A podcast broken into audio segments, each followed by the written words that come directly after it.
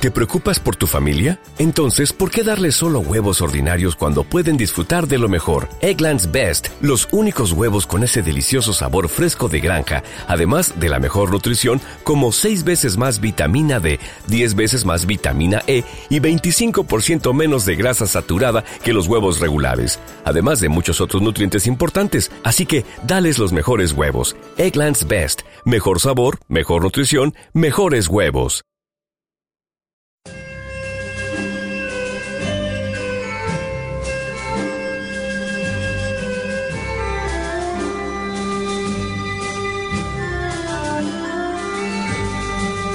Aquí comienza Libertad Constituyente.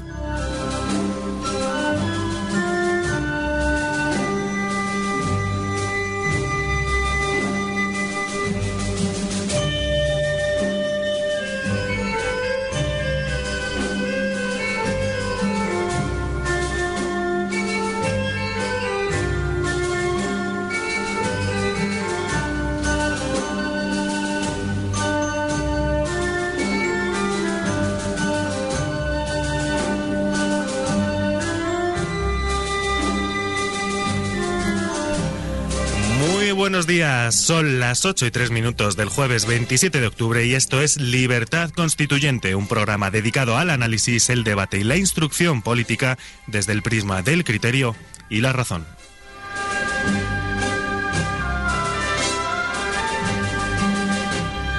Les saluda el equipo comprometido al completo, en cuerpo y alma, con esta tarea. Carlos Gómez en el control de sonido, Rocío Rodríguez en la producción, Juan Martínez, quien les habla en la locución, Juan Carlos Barba, al cargo de la sección de economía, y Carlos Angulo en la dirección.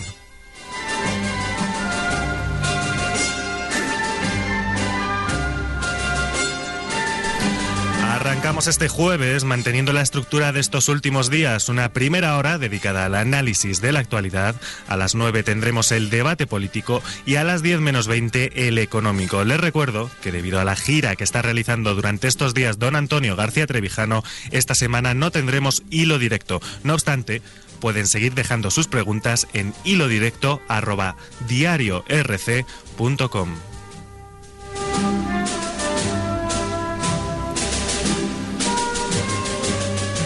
Pues ya lo saben, esta es nuestra fórmula, debate económico, debate político y actualidad, pero esto será después. Por el momento, nos vamos con nuestro editorial. Saludamos ya a nuestro director, don Carlos Angulo. Muy buenos días. Saludos Juan, saludos oyentes. ¿Cómo estás, don Carlos? Muy bien. Aunque el tiempo hoy no acompaña, No. estaba lloviendo.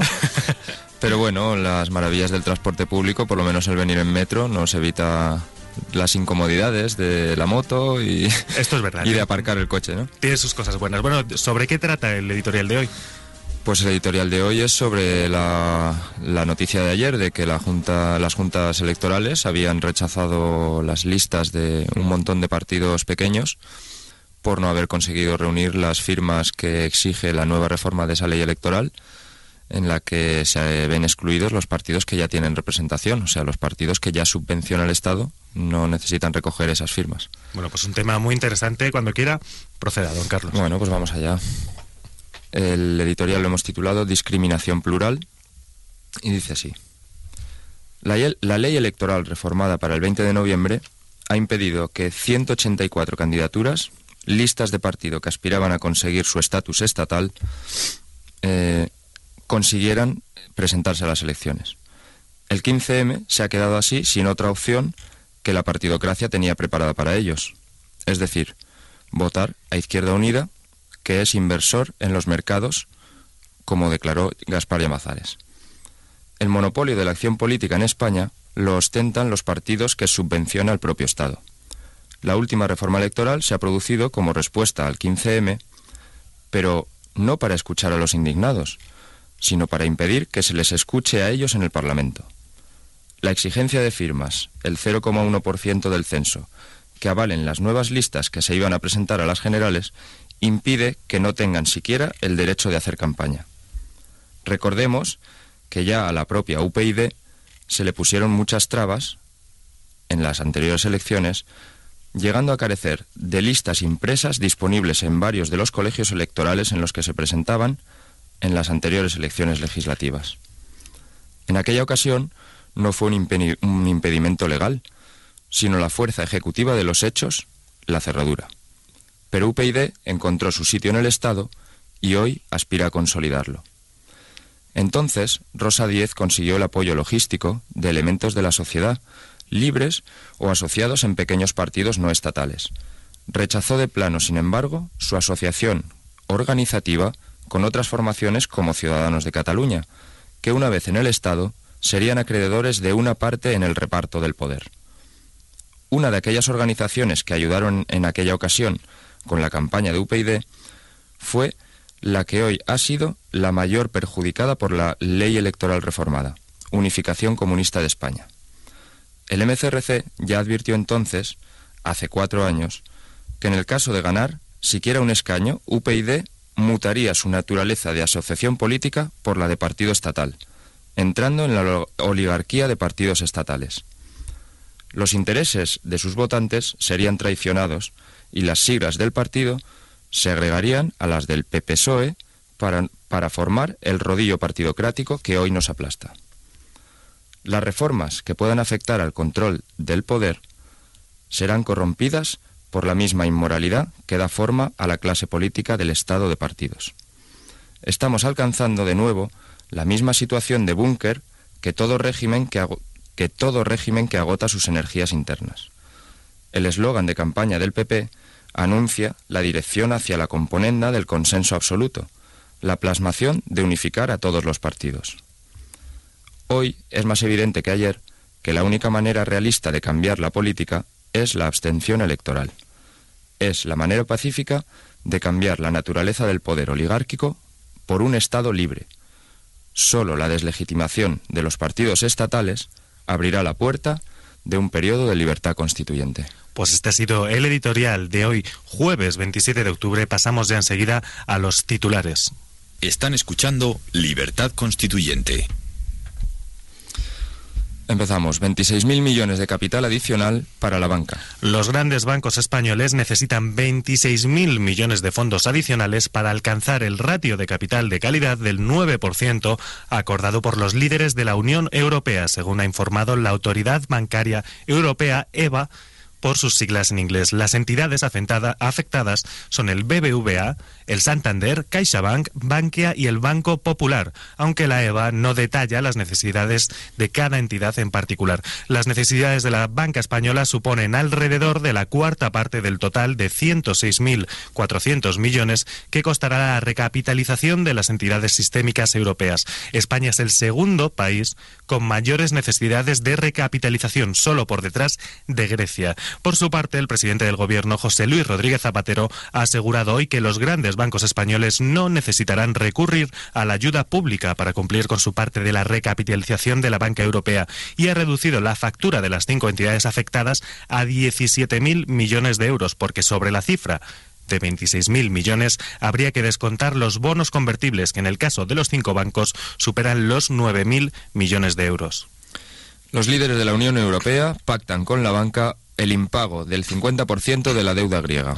Los líderes de los países de la eurozona han alcanzado este jueves, tras 10 horas de negociaciones, un acuerdo con la banca para que asuma pérdidas del 50%, cifra que equivale a 100.000 millones de euros sobre los bonos griegos que tienen en su balance, según han informado fuentes europeas. El objetivo de esta quita es reducir el nivel de deuda de Grecia al 120% del Producto Interior Bruto del país de aquí a 2020, según ha dicho la canciller alemana Angela Merkel, frente al 180% al que estaba previsto que llegara en 2012. El primer ministro de Grecia, George Papandreou, ha celebrado el acuerdo al considerar que ahora la deuda es absolutamente sostenible. No obstante, la canciller de Alemania, Angela Merkel, ha anunciado este jueves que una delegación con presencia permanente en Grecia se encargará de supervisar la implementación de las reformas que debe adoptar el país en respuesta a la ayuda. Según la mandataria alemana, esta delegación ejercerá un mayor control sobre Grecia habrá un régimen reforzado de supervisión en relación con el cumplimiento de sus obligaciones, ha aseverado. Bruselas vigilará que Italia aplique las reformas prometidas. Los líderes europeos se han felicitado este, este jueves por el nuevo plan de ajuste anunciado por el primer ministro italiano, Silvio Berlusconi, para recortar el nivel de deuda, con medidas que incluyen, entre otras, el retraso de la edad de jubilación a 67 años o una reforma laboral, pero, sin embargo, han pedido a la Comisión que vigile que se llevan efectivamente a la práctica. La clave es la aplicación. No es suficiente presentar compromisos. Ahora es necesario verificar si se aplican realmente, ha dicho el presidente de la Comisión Europea, José Manuel Durao Barroso, al término de la reunión se, aumenta el fondo de rescate hasta un billón de euros. Los líderes del euro alcanzaron ayer un acuerdo para aumentar la efectividad del fondo de rescate, Fondo Europeo de Estabilidad Financiera, o por sus siglas FEEF, e hasta un billón de euros. El fondo, que actualmente cuenta con unos 250.000 millones disponibles de los 440.000 de su dotación inicial, aseguraría solo una parte, un 20%, de la deuda de los países con dificultades. Pasamos ya a noticias nacionales. El gobierno no, no, ve, no ve elementos suficientes para impugnar a Amayur. El ministro de Justicia, Francisco Caamaño, ha subrayado que ni la Fiscalía ni la Abogacía General del Estado encuentran elementos suficientes ni subjetivos para impugnar una eventual candidatura de la coalición de la izquierda Abertzale Amayur a las elecciones generales. Caamaño ha declarado, tras los informes recibidos de los cuerpos y fuerzas de seguridad del Estado, ni la Fiscalía ni la Abogacía General del Estado encuentran elementos suficientes ni subjetivos ni elementos elementos fácticos para poder presentar la impugnación de una eventual candidatura de esa coalición electoral. El Gobierno garantiza que no habrá cambios en política antiterrorista.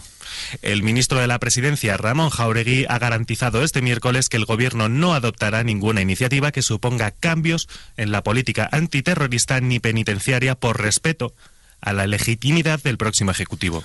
La izquierda Berchale pide excarcelar por enfermedad al menos cuatro etarras. Los presos de ETA Josu Uribe Charría Bolinaga, condenado por el secuestro de Ortega Lara, José Miguel Echandía Meave, Gotzone López de Luzuriaga y Chus Martín Hernando son cuatro de los terroristas para los que las plataformas de apoyo a los presos de la banda en la órbita de la izquierda Berchale radical piden desde hace años su puesta en libertad. Los cuatro suman un total de 375 años de cárcel y ocho asesinatos. Por su parte, el PNV también le pide a Zapatero que escarcele a etarras enfermos antes del 20N. El presidente del PNV, Íñigo Urcuyu, considera que el jefe del Ejecutivo, José Luis Rodríguez Zapatero, comparte el análisis del PNV de que una vez que ETA ha decretado el cese definitivo de las acciones armadas se abre un nuevo tiempo y que eso incluye que hay que ir superando las medidas que se adoptaron con carácter de excepcionalidad. El ministro de la Presidencia, Ramón Jauregui, por su parte, ha replicado que el gobierno ya viene procurándoles tratamientos en hospitales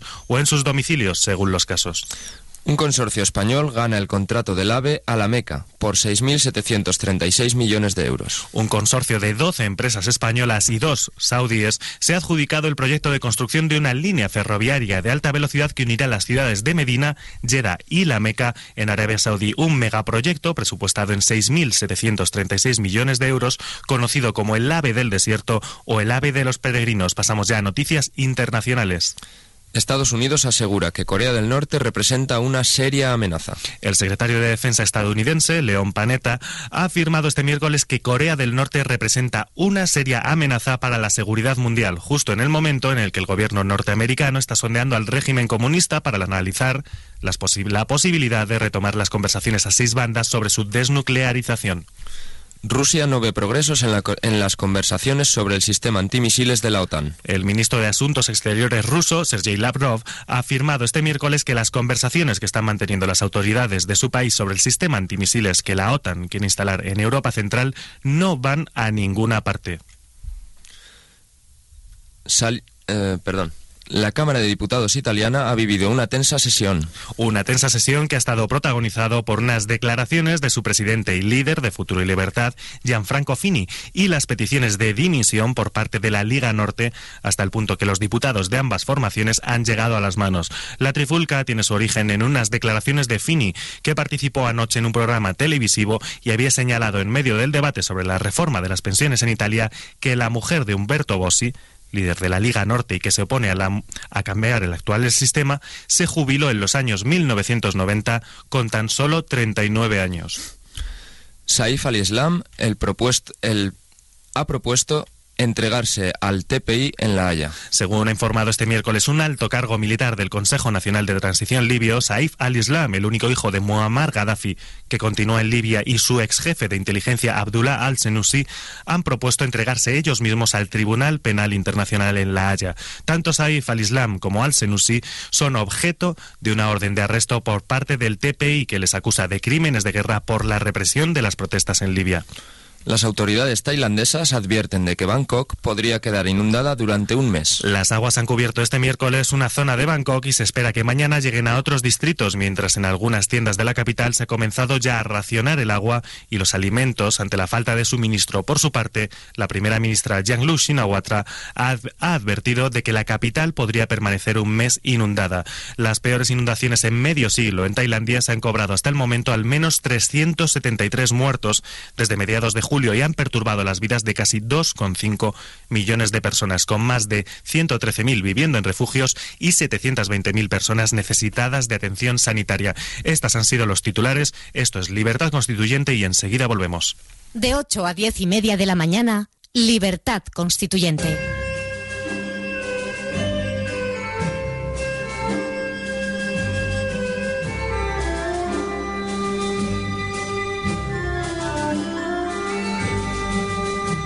Escuche también Libertad Constituyente en www.diariorc.com o en www.radiolibertad.com. Continuamos aquí en Libertad Constituyente cuando son las 8 y 21 minutos de la mañana. Continuamos con la portada de Voz Populi, ya saben, este diario que, con el que tan buenas migas tenemos. Voz Populi trae hoy en portada el plan anticrisis europeo practica la quita del 50% de la deuda griega y subtitulares, Papandreou admite que Grecia se habría colapsado sin el acuerdo de la cumbre de la Unión Europea y Zapatero los bancos españoles no necesitarán ayuda pública para su recapitalización. Más titulares entre subes La ley del tercer canal permitirá a las comunidades autónomas vender sus televisiones. Madrid y Castilla-La Mancha privatizarían las televisiones autonómicas para paliar su asfixia financiera. Más titulares, los etarras pedirán perdón a cambio del tercer grado. La izquierda, Berchale, pondrá en bandeja a los reclusos el camino hacia la reconciliación.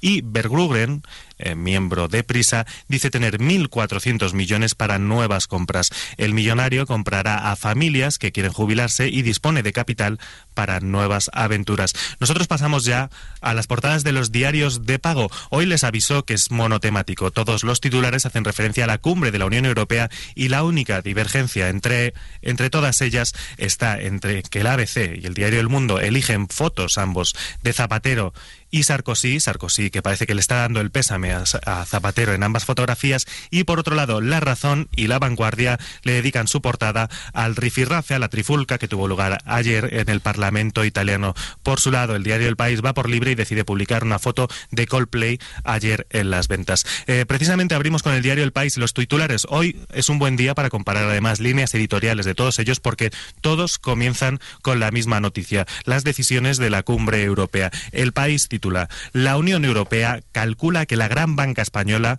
necesita 26.000 millones. El diario ABC, por su parte, titula La Unión Europea consuma el castigo a la banca española, un titular más interpretativo. El diario El Mundo, Bruselas obliga a la banca a captar más de 26.000 millones también interpretativo, aunque menos que el del ABC, un poquito más que el del país. El diario La Razón, Bruselas impone a España una depreciación del 3% de su deuda y La Vanguardia, Europa pide a la banca española 26.000 millones. Como pueden ver, hoy la gran diferencia estriba en el verbo que se utilizaba para ver quién imponía, si se imponía, si se pedía. La razón estima que Bruselas impone a España la decisión, eh, el mundo que Bruselas obliga, Europa que se lo pide amablemente y el país simplemente dice que la Unión Europea lo calcula.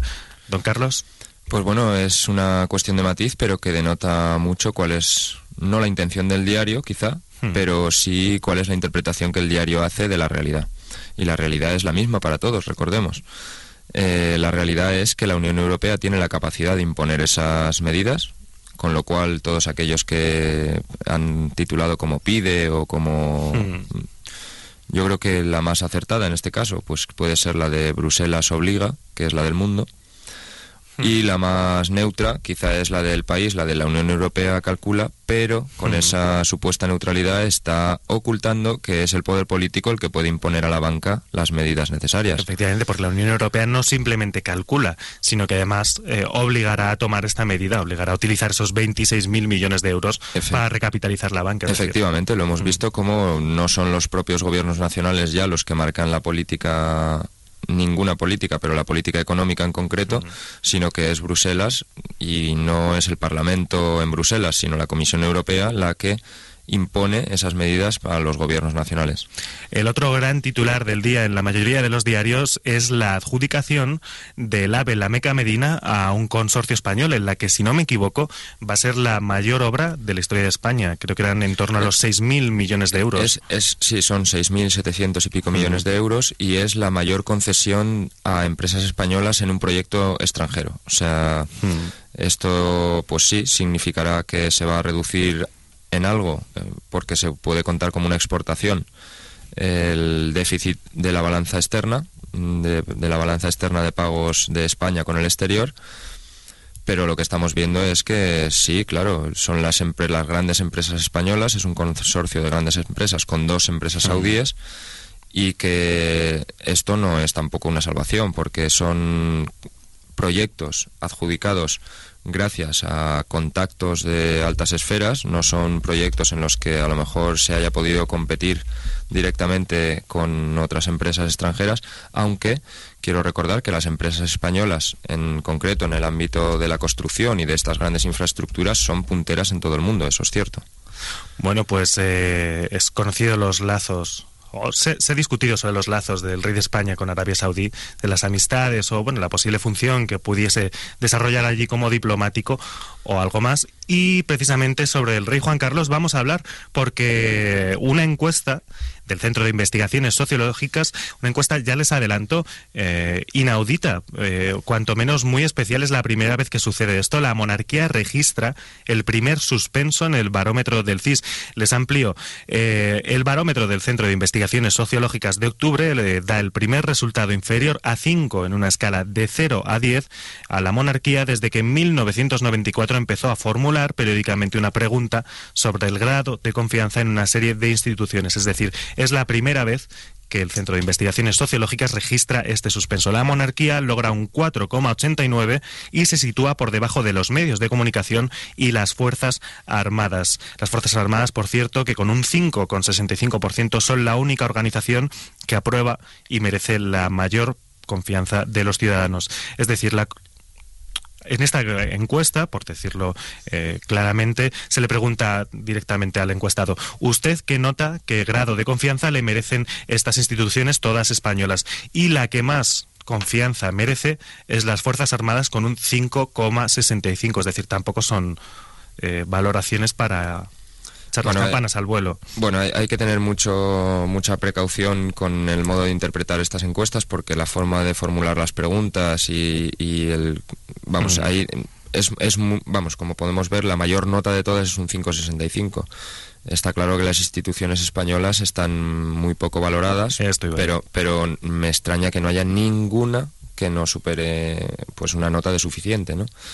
Hmm. Bueno, lo- a mí me llama la atención que ya viéramos la semana pasada una encuesta en el diario La Razón sobre intención de voto en el que se reflejara la abstención. Hmm. Yo era la primera vez que lo veía. Y que ahora mm, veamos un suspenso de la monarquía también reflejado en, con, con una buena noticia, vamos, que ocupa media página, Mm. eh, pues es relevante de cómo al menos el cambio en la opinión o la tendencia está, está marcando un cambio que antes no, no veíamos. Pues don Carlos, si me permite, le voy a dar una buena noticia. A usted y creo que a todos los repúblicos. Por favor.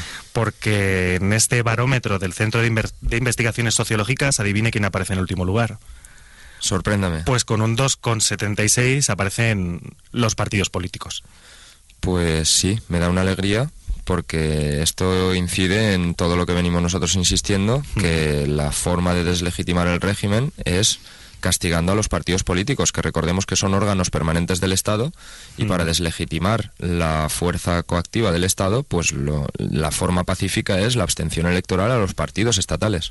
Pues les cuento, eh, repúblicos, la valoración que ha sacado cada una de las instituciones por las que fueron preguntados los españoles. Las Fuerzas Armadas, un 5,65. Los medios de comunicación, un 4,97. Nos teníamos que poner las pilas. La monarquía, un 4,89. El defensor del pueblo, 4,55. El Tribunal Constitucional, 4,07. Consejo General del Poder Judicial, 3,94.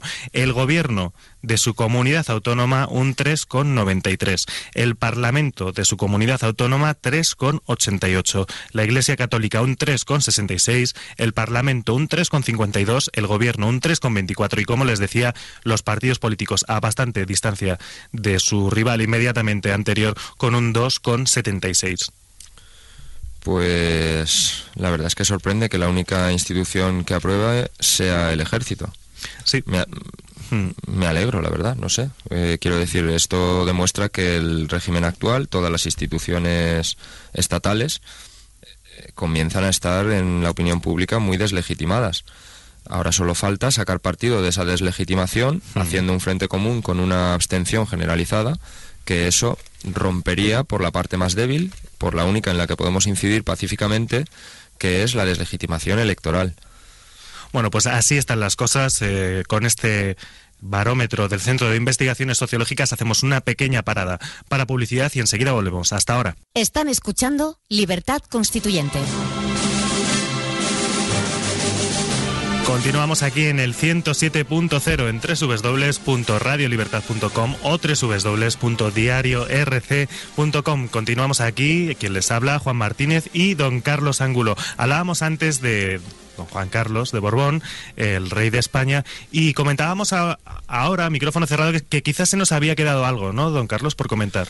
Eh, sí, se nos había quedado por comentar una relación que asocié yo al, escuchar las dos noticias, el tema de la encuesta sobre la monarquía y el tema de la concesión del mayor proyecto en el extranjero de un consorcio de empresas españolas, lo de la Ave Meca, que es en Arabia Saudí.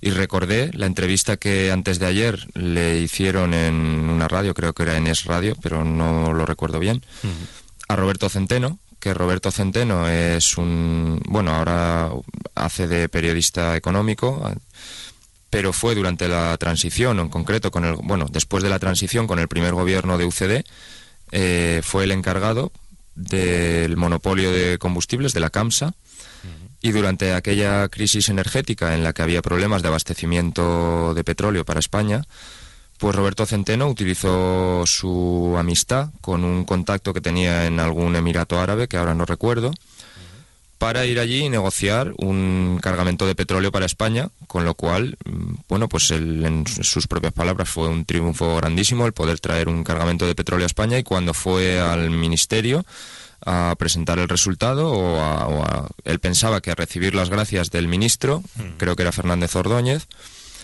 pues resulta que se llevó una bronca, lo relataba él en la radio, se llevó una bronca porque eh, él no podía estar encargado de, esa, de esos trabajos, aunque era el presidente de la CAMSA, y que para ello ya había un mediador del Estado, mm, un mediador para conseguir esos contratos de petróleo, ese suministro de petróleo, y que ese mediador se llamaba Manuel Prado. Manuel Prado, quizá la gente no lo relaciona el nombre, pero era Manuel Prado y Colón de Carvajal, que era el asesor o conseguidor del rey, ya desde antes de ser rey, desde siendo príncipe. Y lo que mencionó Roberto Centeno, y es algo que se puede sospechar y se puede deducir, es que está claro que consiguió el petróleo, pero ¿a qué precio? Bueno, pues eh, muy interesante la anécdota, muy curioso. Desde luego, eh, continuamos con, con más noticias, continuamos con más eh, datos sobre el estado de España y pasamos ahora a un momento un poco, bueno, delicado, al mercado laboral. Les voy a leer algunos datos que tenemos, que hemos rescatado para introducir esta noticia, eh, que son la tasa de paro de toda la eurozona y, por supuesto, de España. España tiene ahora mismo una tasa de paro del 20,9%. La media de la zona euro es de un 10%. 2,6%. La media de la Unión Europea, incluyendo los 10 países que no están en la Unión Monetaria, es de un 9,5%. Francia tiene un 9,1%, igual que Estados Unidos, que está metido también aquí. La OCDE tiene un 8,2%, Italia un 8%, Alemania un 7%. Reino Unido un 4,9 y Japón un 4,6. Eh, no sé dónde leía el otro día que representábamos un tercio del paro en, en la Unión Europea. Sí, puede ser. Pues no he hecho los números, pero es muy fácil de hacerlos, vamos. Hmm. Bueno, esto a mí lo primero que me llama la atención es el contraste entre lo que es la economía real, que podemos ver en esta encuesta de paro, y la otra economía que es las portadas de hoy de todos los diarios, que es el salvar a la banca o salvar el euro. Hmm. Entonces ya lo comentábamos ayer que entre salvar el euro y salvar a los españoles, yo me quedo con salvar a los españoles. En la tertulia de economía de Juan Carlos Barba, no sé si fue la de ayer o la de antes de ayer, ya escuchábamos a Ángel Jimeno decir cómo se podían llevar a cabo ciertas acciones, como por ejemplo salirse del euro en, en conjunción con Italia, para no salvar el euro, sino salvar a los españoles y que esa medida permitiría la creación inmediata, inmediata quiere decirse en el primer año, de al menos 1.200.000 puestos de trabajo. Y él, él lo razonaba de manera muy lógica, con unos razonamientos, con unos argumentos mm, muy, muy fuertes y que, por ejemplo, lo que estaba la opinión pública inducida por los medios de comunicación mm, mayoritarios estaba diciendo que una salida del euro supondría para España una pérdida del 50% de nuestro valor o de nuestro Mm. poder adquisitivo o de todo nuestro capital. Él había hecho los cálculos o los lo habían lo habían calculado y eso no supondría más del 5% Hmm. de pérdida, no el 50. Estaba mencionó también que necesitaríamos en los primeros tres meses quizás sí una, una ayuda financiera que podría provenir perfectamente del Fondo Monetario Internacional, pero que esa salida del euro en conjunción de España con Italia, con toda nuestra imaginación y creatividad, en primer lugar, eh, crearíamos, hay que tener en cuenta que saliéndonos de la Unión Monetaria Europea, nosotros gestionaríamos nuestra propia moneda, tendríamos, recuperaríamos la soberanía monetaria y hay que recordar que la mayor parte de los bienes y servicios que se producen en España se consumen en España, con lo cual ese acceso a los bienes y servicios producidos en España no afectaría a nuestro nivel adquisitivo. Quiere decirse que si los sueldos hoy eh, se rebajasen un 50%, pero los precios, porque la moneda se deprecia, también bajan un 50% o casi, no sería un equilibrio total, nosotros conservaríamos nuestro poder adquisitivo, podríamos haber creado 1.200.000 puestos de trabajo y de cara al exterior eh, tendríamos un mercado con nuestra moneda devaluada en donde nos volveríamos un 50% más competitivos, con lo cual tendríamos mm, el mercado europeo a nuestra disposición o habríamos ganado automáticamente esa competitividad que ahora el euro nos impide. Entonces, pues bueno, aunque es algo para debate, y por eso en el debate de economía de libertad constituyente, Juan Carlos Barba eh, trae este tipo de temas y a esta gente que es valiente para decir lo que piensa y que en otros medios no se lo permiten, y creo que estas cosas tienen que entrar en el debate, o sea, hay que debatir seriamente, no podemos estar siempre con la misma cantinela de los partidos estatales, del señor Rajoy, del señor Rubalcaba, que no hacen más que decir cosas inanes y medidas que no llevan a ninguna parte. Bueno, pues as- ahí na- al debate económico les emplazamos. De momento vamos a darles los datos, las decisiones que se tomaron ayer en la cumbre europea para que puedan escuchar el debate conociendo perfectamente qué se hizo ayer. Eh, hubo medidas, se tomaron medidas principalmente en tres frentes. La recapitalización de la banca, eh, el impago de la deuda griega y, como no, el fondo de rescate financiero. En cuanto a la recapitalización de la banca, pues ya lo, habían escuchado antes, 26.000 millones de capital adicional para la banca. Eh, las entidades afectadas aquí en España son el BBVA, el Banco Santander, CaixaBank, Bankia y el Banco Popular. Si bien la Autoridad Bancaria Europea no ha detallado las necesidades de cada entidad en particular. Las, las, necesidades de la banca española, además, les informo, suponen alrededor de la cuarta parte del total de 106.400 millones que costará la recapitalización de las entidades europeas. Y España es el segundo país con mayores necesidades de recapitalización solo por detrás de Grecia. Y hace unos años hablábamos del buen estado de nuestra banca cuando empezó todo esto. Teníamos la mejor banca de todo el mundo, el mejor sistema financiero del mundo. Bueno, de eso presumían hmm. nuestros políticos, no los nuestros, los políticos del Estado español. Pero ahí estaba el Banco Central de España, el hmm. banco, sí, el que dirige sí, sí, hmm. Fernández Ordóñez, puesto por el PSOE, con carnet del PSOE, si no lo tiene ahora, por lo menos lo tuvo. Y bueno, está claro que conociendo datos como que, por ejemplo, ya en 2006 eh, hubo un informe elevado al, presidente del Banco de España y al Ministerio de Economía por parte de los inspectores del Banco de España, diciendo que España se dirigía a un abismo por la burbuja inmobiliaria y que había que tomar medidas, bueno, pues ese informe fue metido en un cajón y nunca salió. Entonces nos tenemos que plantear la pregunta de si realmente el Banco de España es el Banco de España o el banco de una oligarquía que nos obliga a tomar una, un cauce que nosotros no queremos. Pues sí, además, además hubo un debate público bastante intenso antes de que sucediese todo esto sobre el estado de, bueno, de cómo estábamos gestionando las viviendas, cómo estábamos gestionando el suelo. Es decir, no, no pueden darse por no enterados. Continuamos con más medidas de la Unión Europea. Los, los líderes pactan con la banca un impago del 50% de la deuda griega. Finalmente la quita, aunque se especuló con que fuese menor del 20 o del 30, finalmente ha sido del 50%. A los líderes de los países de la eurozona han, han alcanzado este jueves, tras 10 horas de negociaciones, un acuerdo con la banca para que asuma pérdidas del 50%, cifra que equivale a 100.000 millones de euros. El objetivo de esta quita es reducir el nivel de deuda de Grecia al 120% del Producto Interior Bruto de aquí a 2020 frente al 180% al que estaba previsto que llegara en 2012. Por otra parte, la canciller alemana Angela Merkel ha anunciado este jueves que una delegación con presencia permanente en Grecia se encargará de supervisar la implementación de las reformas que, se debe, que debe adoptar el país en respuesta a la ayuda. Bueno, pues dos comentarios. En primer lugar, que todas las noticias eh, inducen a la opinión de que vamos a rescatar a Grecia y de que la banca va a hacer un esfuerzo eh, aceptando esa quita de deuda. Para eso no hacía falta ningún pacto y el pacto realmente lo que es es el forzar a la banca a aceptar esa quita a cambio de recapitalizarla con dinero público, con dinero de impuestos, con dinero nuestro. Bueno, pues es que no, no está más claro que el agua, vamos.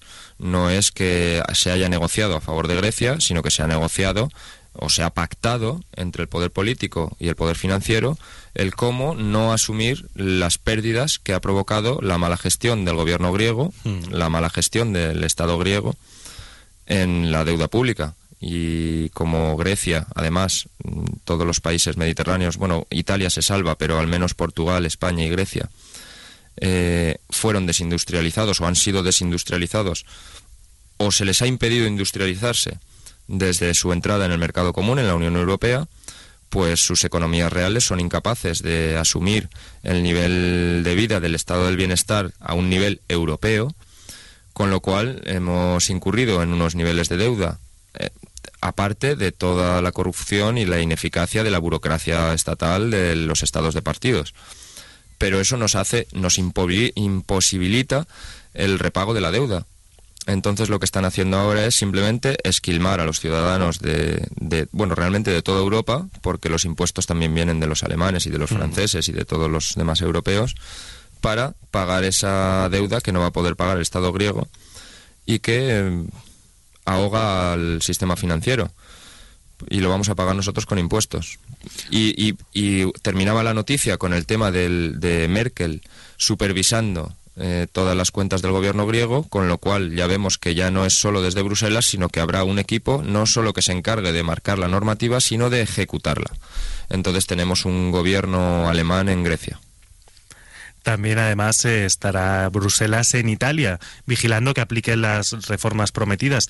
Eh, eh, José Manuel Durao Barros ha dicho la clave es la aplicación, no es suficiente presentar compromisos en referencia a los compromisos aprobados esta semana en el Parlamento italiano, que comprendían el aumentar la edad de jubilación hasta 67 años desde 65, ha dicho Barroso, ahora es necesario verificar si se aplican realmente, es decir, sucede un poco lo mismo que en Grecia. Sí, quizá no al mismo nivel. Quiere decirse que en Grecia incluso yo creo que tendrán capacidad ejecutiva, ejecutiva o de veto.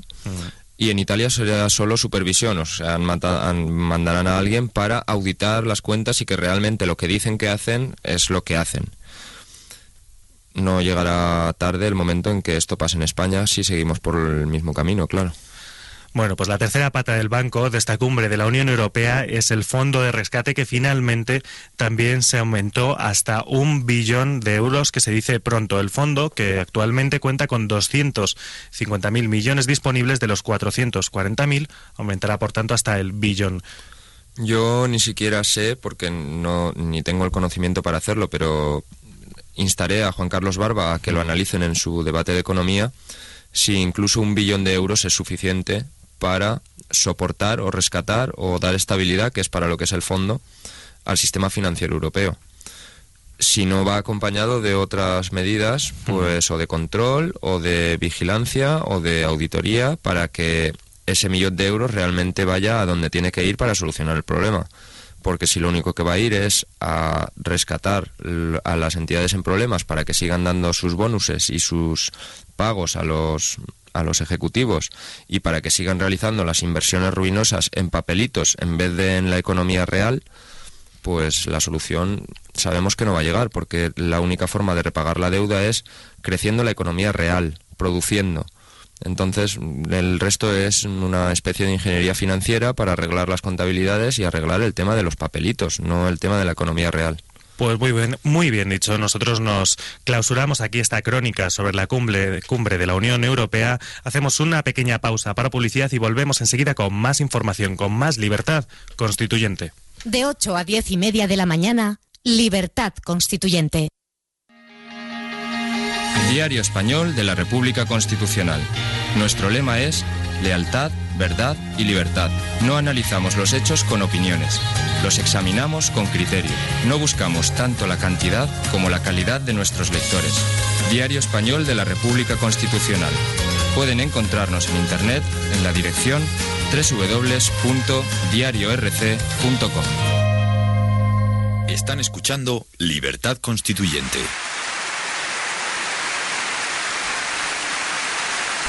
Entre aplausos continuamos co- aquí en Libertad Constituyente en el 107.0. Eh, comenzamos hablando de una propuesta bastante curiosa que nos ha dejado a Carlos y a mí, bueno, un tanto sorprendidos de la plataforma Democracia Real Ya, que exige en el Congreso un sistema de voto por Internet. Les cuento cómo funciona la propuesta. Cada 100.000 votos electrónicos supondría devolver un escaño a la ciudadanía.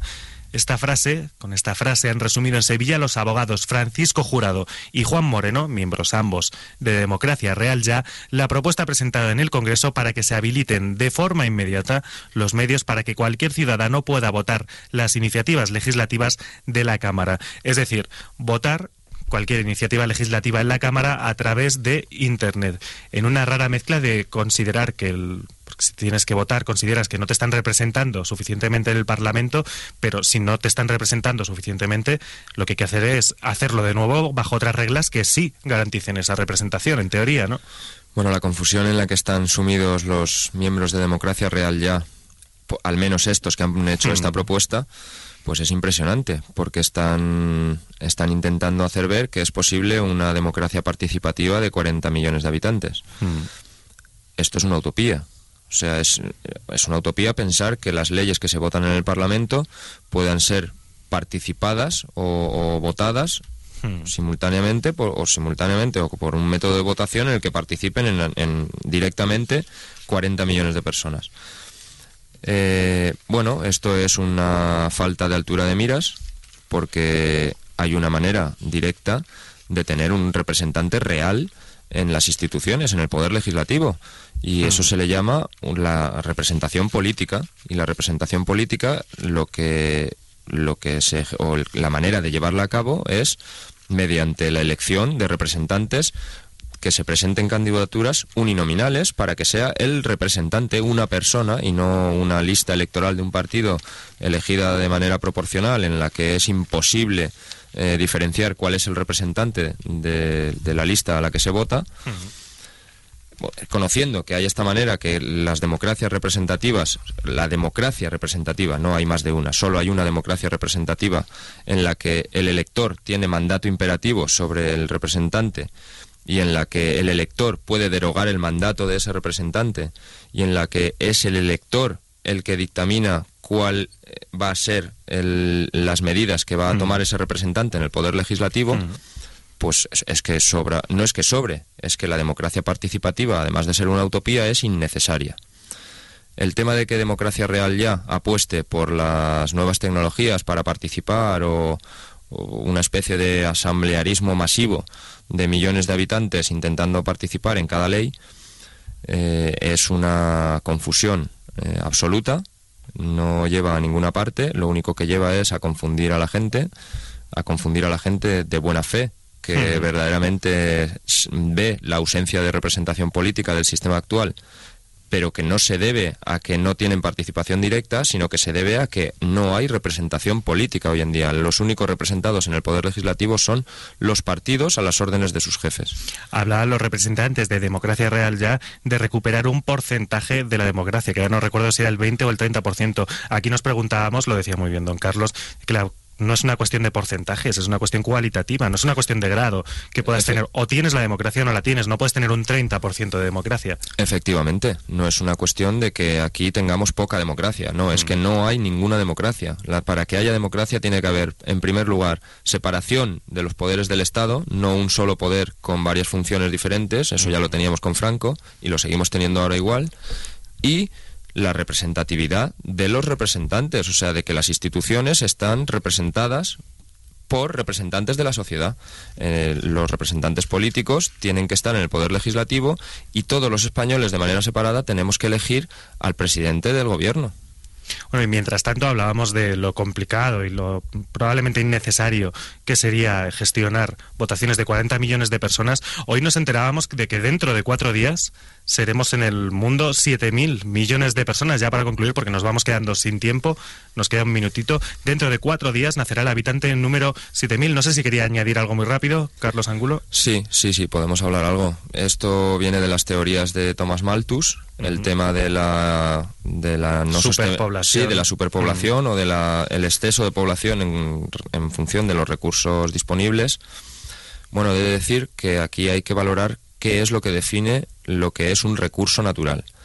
Entonces, lo claro, lo que define el recurso natural es el conocimiento humano, la tecnología, y lo mismo que cuando Malthus escribió el libro, no creo que estaríamos a lo mejor en los mil millones de habitantes en el planeta, pero se desconocían cuáles eran las tecnologías disponibles, pues por ejemplo, para aprovechar un recurso como el petróleo, o para aprovechar un recurso como el uranio, o para aprovechar otros recursos que quizá hoy desconocemos. Recordemos que está en desarrollo, por ejemplo, la fusión nuclear, que hay experimentos que ya la han demostrado como válida y que lo único que nos hace falta es un desarrollo tecnológico que sabemos que el hombre es capaz de él o la humanidad es capaz de él. Y, y ¿quién dice que si la fusión es posible no tengamos recursos ilimitados para cualquier otra cosa que hoy no imaginamos. Si el asunto es que estamos pensando en términos actuales, proyectándonos al futuro, cuando eso no es así. El futuro todavía no está escrito. Bueno, pues con este punto de optimismo, que seamos 7.000 millones y los que vengan, que podremos con ello, terminamos esta primera hora dedicada a la actualidad informativa. Hacemos una pequeña pausa, un par de minutitos, y enseguida volvemos con el debate político aquí, en el 107, en Libertad Constituyente. Escuche también Libertad Constituyente en www.diariorc.com o en www.radiolibertad.com.